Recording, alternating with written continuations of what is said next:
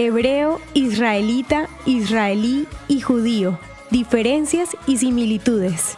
Quizás alguna vez te has confundido con el significado de las palabras que comúnmente se usan para referirse a los judíos. Sin embargo, es necesario aprender qué quiere decir cada una de ellas para así usarlas de manera adecuada. Hebreo es una palabra que aparece por primera vez en la Biblia para referirse al patriarca Abraham y significa el que viene de la otra orilla, pues el patriarca cruzó el río Éufrates para trasladarse a la tierra de Canaán. Puedes usar este término cuando quieras mencionar a los descendientes de Abraham, quienes son los pioneros de la nación antigua de Israel. Ahora hablemos de los israelitas, que son los hijos de Israel más conocido como Jacob.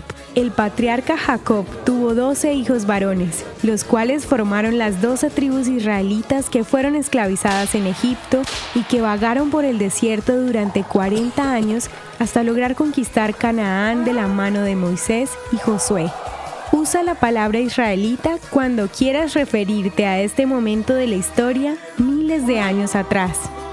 Otra palabra muy similar, pero que significa algo distinto, es israelí, que es el gentilicio que se usa para referirse a las personas que nacieron en el actual Estado de Israel o se nacionalizaron allí. Usa la palabra israelí cuando quieras hablar de los ciudadanos del Estado moderno de Israel, fundado a partir de 1948. Por otra parte, la palabra judío significa el que reconoce a Dios y tiene una connotación étnico-religiosa y cultural. Usa la palabra judío cuando quieras referirte a una persona con tradiciones y prácticas culturales, sociales y lingüísticas propias del pueblo judío. Ahora veamos algunos ejemplos para entenderlo mejor. Una persona puede ser judía por herencia de sus padres, pero no necesariamente ser israelí, pues pudo nacer en cualquier parte del mundo diferente a Israel. También, por ejemplo, hay israelíes que no son judíos, como los árabes, drusos o católicos nacidos en Israel.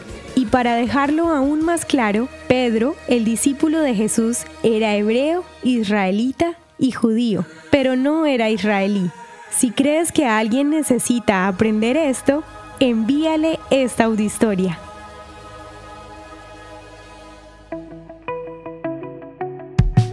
Espera, no te vayas sin antes contarnos qué te gustó de esta audiohistoria.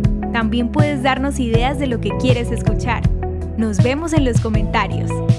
El contenido original de Audiohistorias de Israel fue provisto y realizado por Philos Project.